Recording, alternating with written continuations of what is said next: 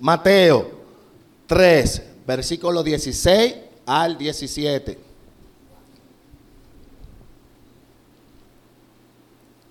Amén. La palabra de Dios se lee bajo, bajo el nombre del Padre, del Hijo y del Espíritu Santo. Y Jesús, después que fue bautizado, subió luego del agua. Y he aquí los cielos le fueron abiertos y vio al Espíritu de Dios que descendía como paloma y venía sobre él. Y hubo una voz de los cielos que decía, esa voz decía,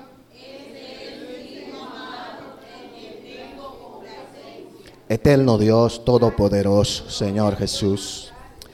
Padre, entrego mi vida en este momento a ti, oh Dios, porque sé, Padre, y reconozco que no soy yo que voy a hablar a través de tus parlantes, Señor, sino eres tú mismo a través de tu palabra, Dios. Guíame, Padre, no me permita doblarme ni a izquierda, ni a, ni a izquierda, ni a siniestra, Padre, sino mantenerme en el blanco de tu palabra.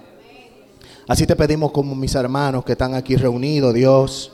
Así como ellos esperan tu palabra, Padre, así mismo yo también espero escuchar tu voz en esta mañana. Y es por eso, Señor, que te pedimos que escale lo más profundo de nuestros corazones y allí haga morada, Señor. Muchas gracias, Padre. Muchas gracias, Hijo. Muchas gracias, Espíritu Santo de Dios. Amén y amén. Pueden sentarse. El tema que vamos a tratar o a considerar en esta mañana es, Él es mi Padre y yo soy su Hijo. Él es mi Padre y yo soy su Hijo. Pero antes de iniciar la prédica, quisiera hacerle una historia. No una historia de esa, eh, eh, una vez, no, no, de esa no. Hermano, un hombre Hace un tiempo llega a una ciudad y este hombre llega a esta ciudad con el objetivo de buscar o encontrar a su hijo que se llama Isael. Este hombre tenía 20 años que no veía a su hijo. Y este hombre quería saber a dónde estaba su hijo. Él tenía más de 20 años divorciado de la madre del niño y por tal razón ese hombre se fue a una ciudad muy lejana. Y ustedes dirán o estarán pensando, bueno, pero existe Facebook, existe YouTube, existe Instagram, por ahí se puede localizar. No, hermano, era muy vieja esta historia, no existía ninguno de esos avances tecnológicos.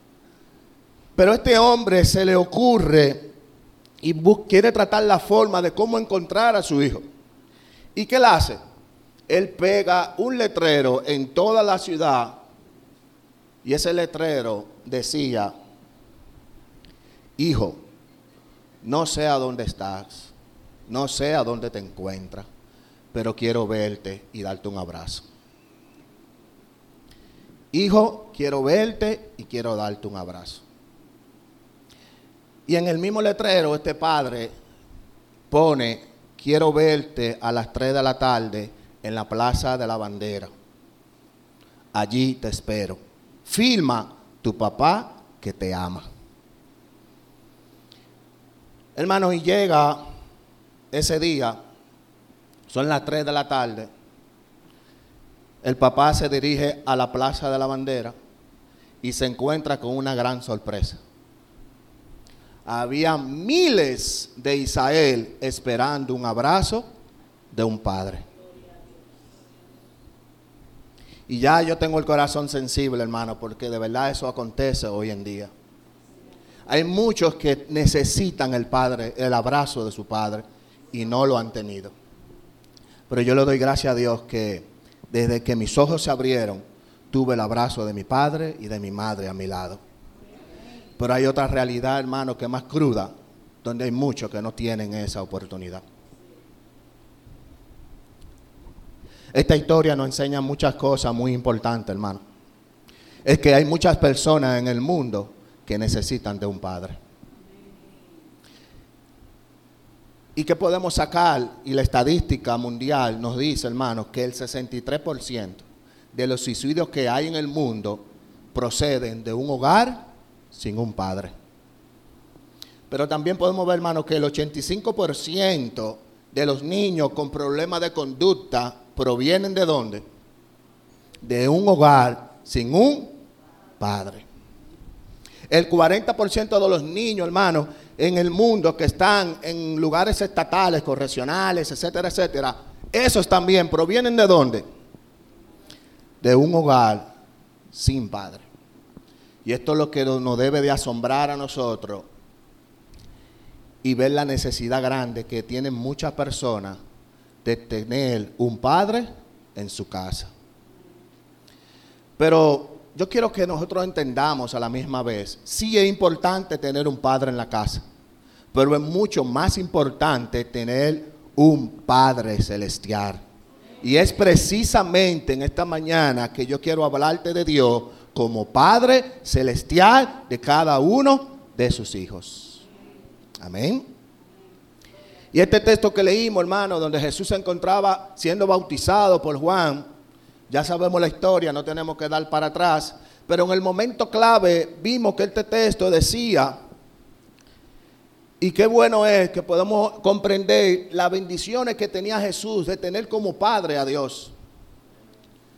Y es por eso que en este, en este sermón vamos a dividirlo en dos partes. Vamos a dividir la primera parte. Todos necesitamos que Dios sea nuestro Padre. Porque solo así vamos a encontrar identidad. Amén. Todos necesitamos que Dios sea nuestro Padre porque solo así vamos a encontrar la identidad en Él. En el momento de Jesús que estaba bautizado, hermano, el Padre Celestial identificó y dijo cuál era la identidad de ese hombre que fue bautizado recientemente. El Dios del cielo dijo, este es mi hijo. Este es mi hijo. Y esta es la identidad que el mundo en general necesita, hermano, que Dios sea su Padre. ¿Saben algo? El que no tiene identidad, el que no tiene identidad, lamentablemente ya vive condenado. Y su condenación es eterna. Siempre me ha gustado predicar y que la iglesia se quede así. Porque así fue que yo enseñé que cuando mi padre me estaba dando una pela, mi papá no lo hacía brincando ni saltando, sino con actitud. Y yo entendía que lo que me estaba diciendo era importante para mi vida. Entonces la palabra de Dios cuando coge a sus hijos que están hoy presentes aquí y el Señor le está hablando a ellos, la actitud de los hijos es estar atento a su padre. Y de esa manera, hermano, me siento bien cuando veo eso. Porque antes de yo estar aquí, ya el Señor ha tratado conmigo como hijo también, que soy de Él. Hermano, cuando no tenemos esta identidad de hijo de Dios, vivimos una condenación eterna. Y el mismo, el mismo, el mismo libro de Apocalipsis dice, hermano, Apocalipsis 25, perdón, Apocalipsis 20, 15. Y el que no se haya inscrito en el libro de la vida fue lanzado a dónde? Al lago de fuego. Pero viene Apocalipsis, quiere reforzar lo que acabamos de decir. Apocalipsis 21, 27. No entrará en ella ninguna cosa inmunda o que hace abominación y mentira, sino solamente los que están inscritos en el libro de la vida. Y usted tiene una pregunta, y yo sé que sí. ¿Quiénes son aquellos que están inscritos en el libro de la vida? aquello que su identidad está en Cristo como hijo de Dios. Aquellos que su identidad están en Cristo como hijo de Dios. Esos son los que gozarán y estarán inscritos en el libro de la vida. Juan 1, 12, 13. Mas todos los que recibieron, a los que creen en el nombre, le dio potestad de ser hechos hijos de Dios los cuales no son engendrados de sangre ni de voluntad de carne, ni, sino de la, eh, ni, ni de voluntad de varón, sino de Dios. sino de Dios. Entonces, mira, esto es la pantalla. Entonces, hermano, la identidad, hermano, que nos hace vivir en paz y en relación con Dios, es la identidad de hijo. ¿Por qué? Porque Dios es nuestro Padre. Pero existe una realidad también. El enemigo lucha contra nuestra identidad. ¿Saben por qué él hace eso? Porque nuestra identidad no solamente es la clave para vivir bajo los propósitos de Dios, sino que también nuestra identidad en Dios es la clave para sacar de nosotros toda la influencia del mar. Y Él no quiere que seamos catalogados o tichados como hijos de Dios. Es por eso que constantemente busca cómo quitar esa identidad de nosotros.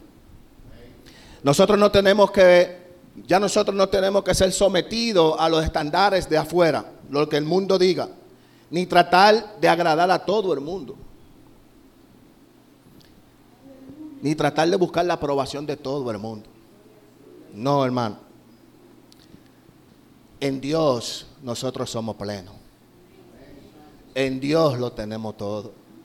En Él encontramos refugio. Él es el Padre de cada uno de sus hijos. No es la sociedad ni la moda. No son las redes sociales, hermano. No es el que hace bullying en la calle. No, no, no, no. Es el mismo Dios que como Padre Celestial de nuestras vidas, Él es que dirá que somos delante de Él. Él es, hermano. Y viendo esta realidad que acabamos de decir, cuando nosotros estamos en la identidad de hijo de Dios, podemos decir confiadamente, yo sé quién soy. Yo soy hijo de Dios. Y oigan, tenemos un padre que nos ama. Y otra cosa, hermano, nosotros sabemos cuál es nuestro destino. Pero también sabemos que en nuestra vida hay un propósito en la mano de nuestro Padre Celestial. Y ese propósito se va a cumplir delante de nuestro Padre. Debe de saber quién eres. Eres hijo del Rey de Reyes y Señor de Señores. Muy bonito hasta aquí. Pero existe otra realidad, hermano, que es muy lamentable y muy penosa. Porque Satanás a muchas personas tiene confundida y andan en el mundo huérfanos y sin esperanza. Eso es verdad, ¿verdad que sí? Qué bonito que hoy me digan que yo soy hijo de Dios, pero qué triste saber, qué triste saber, gracias, qué triste saber que hay personas que andan huérfanos y sin padre en un mundo caído. Y estas personas, hermano, tratan de encontrar equivocadamente su identidad en el mundo los placeres del mundo, los títulos profesionales, el dinero, las mujeres. No sabiendo, hermano, que la opinión de la Biblia en relación a lo que acabamos de decir es que la identidad hay dos opciones bíblicamente. O somos hijos de Dios o somos esclavos del mal. Dos opciones, no hay más. ¿Eres hijo de Dios o eres esclavo del mal? Juan 8, 34, 35 dice, Jesús le respondió, de cierto, de cierto os digo, que todo aquel que hace pecado, esclavo es del pecado. Y el esclavo, oigan bien aquí, y el esclavo no queda en la casa para siempre, no queda. Pero oigan ahora sí, y el hijo sí queda para siempre. El hijo sí queda para siempre. A ti que escucha esta prédica a través de estos parlantes, o aquellos que la van a escuchar por las redes sociales disponibles que hay. Yo quiero que ustedes escuchen bien esto.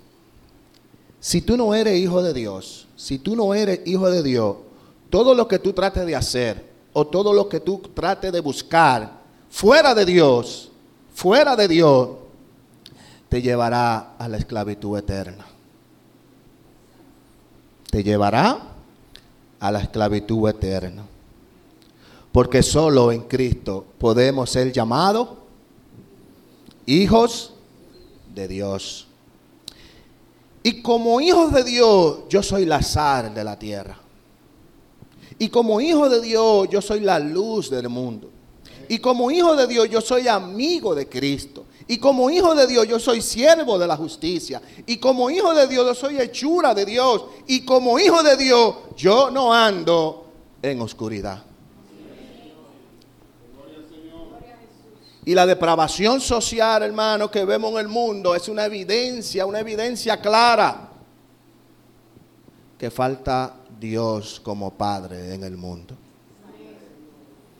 Todo lo que vemos, hermano, es una evidencia clara de que en el mundo falta tener a Dios como Padre para que cuando Dios sea el Padre del mundo, podamos vivir realmente en amor. Y en esta primera parte que vimos del sermón, vimos la necesidad que todos tenemos que Dios sea nuestro Padre. Y cuando Dios es nuestro Padre, solo así tenemos identidad en Él. Ahora en la segunda parte que vamos a tratar, ya cuando sabemos que Dios es nuestro Padre, ya cuando sabemos que somos hijos de Dios, aquí está la clave. Él es nuestro Padre, ya somos hijos de Dios. Y cuando somos hijos de Dios es cuando verdaderamente nos sentimos amados y valorados por Dios. Y leímos en Mateo 3, 3 17, la, versículo, la parte B de ese versículo. El Padre Celestial no solamente se quedó diciendo que Jesús era su hijo, ¿verdad que no? ¿Qué le agregó? Él no solamente declaró que Jesús era su hijo, sino que también que era su hijo amado. Pero que no solamente era su hijo amado, es que ese hijo le traía a él complacencia. Lo que Jesús está diciendo, que, que lo que Dios está diciendo, que Jesús como hijo llenaba a Dios de satisfacción. Llenaba a Dios de satisfacción, hermano. Y esa satisfacción producía en Dios gozo de tener un hijo como Jesús. Agárrate que ahora viene la de nosotros. Así como Jesús es nuestro hermano mayor, dentro del contexto que estamos hablando, para que no vengan algunos, nosotros, hermanos, debemos de hacer sentir a Dios, nuestro Padre, igual como Jesús lo hizo sentir, que Dios se siente orgulloso de los hijos de la iglesia, monte de alabanza que Él tiene para que le adoren y para que le honren. ¿Y cómo hacemos esto? En nuestra vida cristiana, hermano, como hijos de Dios, en nuestra vida cristiana, debemos demostrarle a nuestro Padre para que se sienta orgulloso de cómo yo vivo para Él. ¿En dónde? En este mundo de cómo mi familia le honra y le glorifica. Eso lo hace sentir orgulloso. De cómo yo amo a mi prójimo como a mí mismo. Eso lo hace sentir orgulloso. De cómo predico únicamente el Evangelio de la cruz. Eso lo hace sentir orgulloso. De cómo la iglesia permanece cimentada en la verdad y aborrece la mentira. De cómo todos nos hemos guardado del error.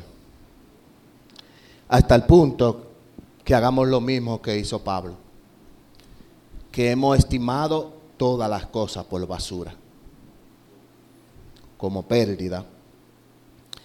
Para la excelencia del conocimiento de Cristo Jesús.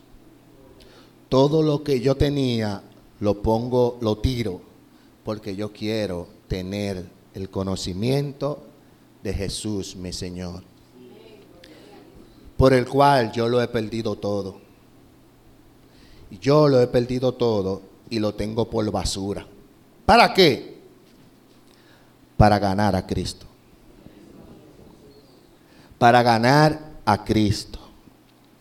Y muchas personas, hermano, sufren por no sentirse amados, ni tampoco valorados. Por no cumplir tal vez las expectativas de mi padre. A veces, lamentablemente, el padre se siente frustrado porque su hijo no cumplió con, con las cosas académicas o con una misión y en vez de amar al hijo, en vez de abrazar al hijo, en vez de motivar al hijo, en vez de orientar al hijo, maltratamos al hijo, le damos al hijo y ponemos al hijo como que no sirve. Y ahí no estamos siendo padres, ahí estamos siendo verdugo. Y nuestro Padre Celestial no nos trata de esa manera. Y tanto que le hemos fallado hasta el punto que estos padres se avergüenzan del hijo que tienen. Pero qué maravilloso saber que nuestro Padre Celestial no hace esto por el bien de nosotros. Qué maravilloso es saber que Él no lo hace. Dios no ama sin expectativa, hermano. Dios no ama sin expectativa. Y en el Antiguo Testamento era una orden decía, amarás al Señor tu Dios con todo tu corazón y con toda tu arma. Pero en el Antiguo Testamento hay una buena noticia. El Antiguo Testamento dice Dios que Él me ama sobre todas las cosas. Él me ama sobre todas las cosas. Wow. Él me ama sobre todas las cosas. Y cuando nosotros vivimos, hermano, en esta realidad de hijo de Dios, podemos decir confiadamente y seguro y lo podemos decir a todo pulmón, por lo que estoy seguro de que ni la muerte, ni la vida, ni ángeles, ni principados, ni potestades, ni lo presente, ni lo porvenir, ni lo alto, ni lo profundo, ni ninguna otra cosa creada podrá separarnos del amor de Dios que es en Cristo Jesús, Señor nuestro. ¿Ustedes saben por qué? Porque mi identidad está en Dios. Y cuando mi identidad está en Dios, yo puedo decir lo que mencionamos más atrás. Yo sé quién soy. Yo soy hijo de Dios. Y sé que en mi vida y en tu vida hay un propósito eterno que ha de cumplirse en la mano de mi Padre Celestial. Y eso es lo que el mundo de hoy le hace falta. Y yo sé, hermano, que Así como la historia que comenzamos, donde hay hijos que necesitan un abrazo de su padre porque su padre no está, Dios en esta mañana te dice, yo siempre he estado presente. Yo siempre he estado atento y siempre he querido ir donde tú estás para abrazarte. Sé que no está en el redil, sé que el mundo te tiene atrapado, pero lo que yo quiero que tú entiendas, que yo Hoy estoy aquí presente para abrazarte, para amarte. ¿Sabe por qué? Porque te amo y tú eres hijo. Eso es lo que el Señor quiere.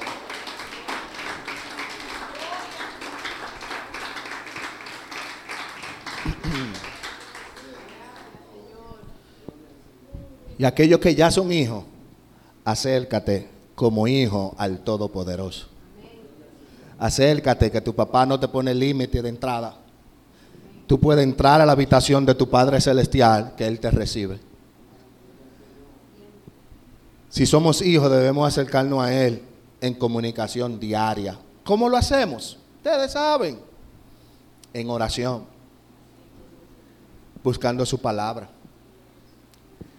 Y viviendo una vida que le glorifique a Él. Porque, hermano, porque con esta vida damos testimonio real como hijo de Dios de lo que el Padre ha hecho en nosotros.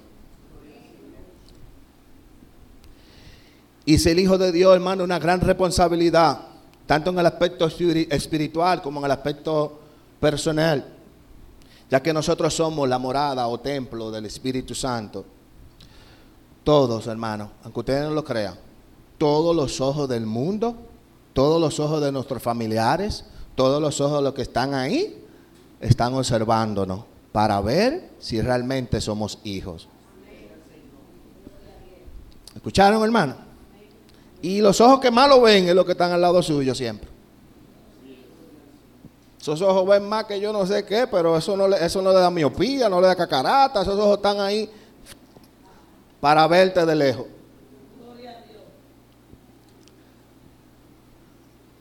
Y déjame decirte que aunque sea hijo, puedes tropezar. Y vas a tropezar. Pero lo bueno es que tenemos un Padre que nos levanta, nos guía y nos ama. No hay clamor, hermano, que nuestro Padre Celestial no oiga. Si alguien le dijo eso, no hay clamor que nuestro Padre Celestial no oiga. No hay dolor que ignore la omnipotencia de Dios, hermano.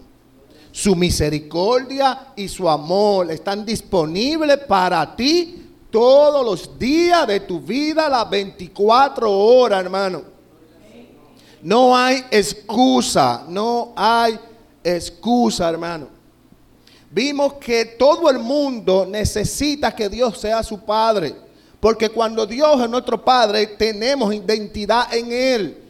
Pero ya sabemos que cuando Él es nuestro Padre, también experimentamos el verdadero amor de un Padre amoroso. Y así como el personaje de la historia, que fueron muchos y miles a encontrarse con ese Padre,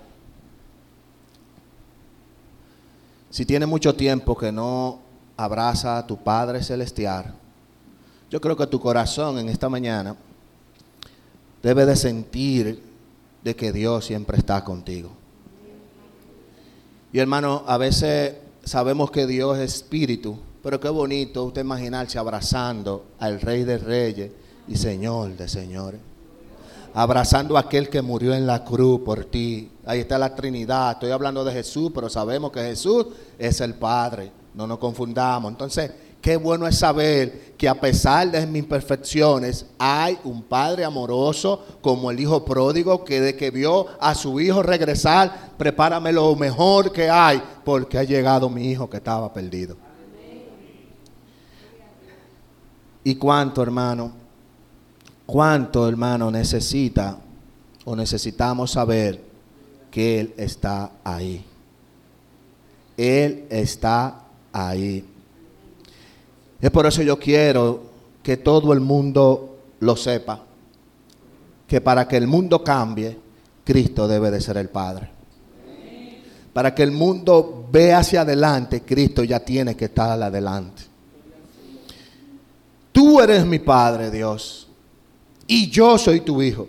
Y aunque mis ojos no te ven, mi corazón te siente, papá. Aunque mis ojos no vean a Dios, mi corazón lo siente, hermano.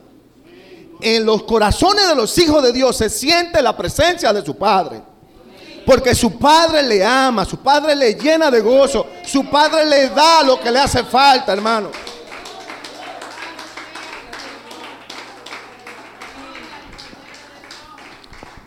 Yo de mi Padre terrenal he recibido todo, incluso hasta su físico.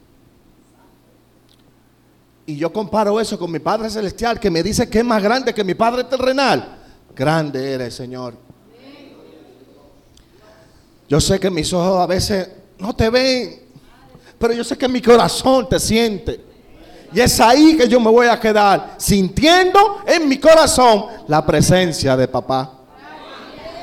Eterno Dios Todopoderoso, Señor. ¿Cómo no darte gloria y honra, Dios? Si tú, Padre, me has llenado de tantas cosas, Señor. Yo te pido, Señor, en esta hora, como hijos que somos tuyos, que tú cada día nos ayude a comprender que en tus brazos estamos seguros. Que en, tú, en ti, Señor, estamos seguros. Padre, tú eres nuestro Padre, nosotros somos tus hijos. Ayúdame, Padre, siempre a sentirte en mi corazón. Porque es ahí, Padre, que todas las emociones dirigen el cuerpo, la mente y el alma. Permítanos conocerte cada día. Y que todo, Padre, que todo, todo, todo lo que hagamos sea para tu gloria y para tu honra. Bendícenos esta mañana, Dios. Y gracias por corregirnos como Padre. Y nosotros como hijos aceptamos, Padre, la corrección. Porque te queremos ver cara a cara. Gracias, Señor Jesús. En el nombre del Padre, del Hijo y del Espíritu Santo. Georgie, por favor. Bendito sea el nombre de Dios. Santo es el Señor. Santo es el Señor. Gracias, Padre, por tu amor. Recuerden, hermano, que Dios es nuestro Padre. Nosotros somos sus hijos. Y aunque a veces mis ojos no te ven, diga que su corazón siempre lo siente. Bendito sea el nombre de Dios.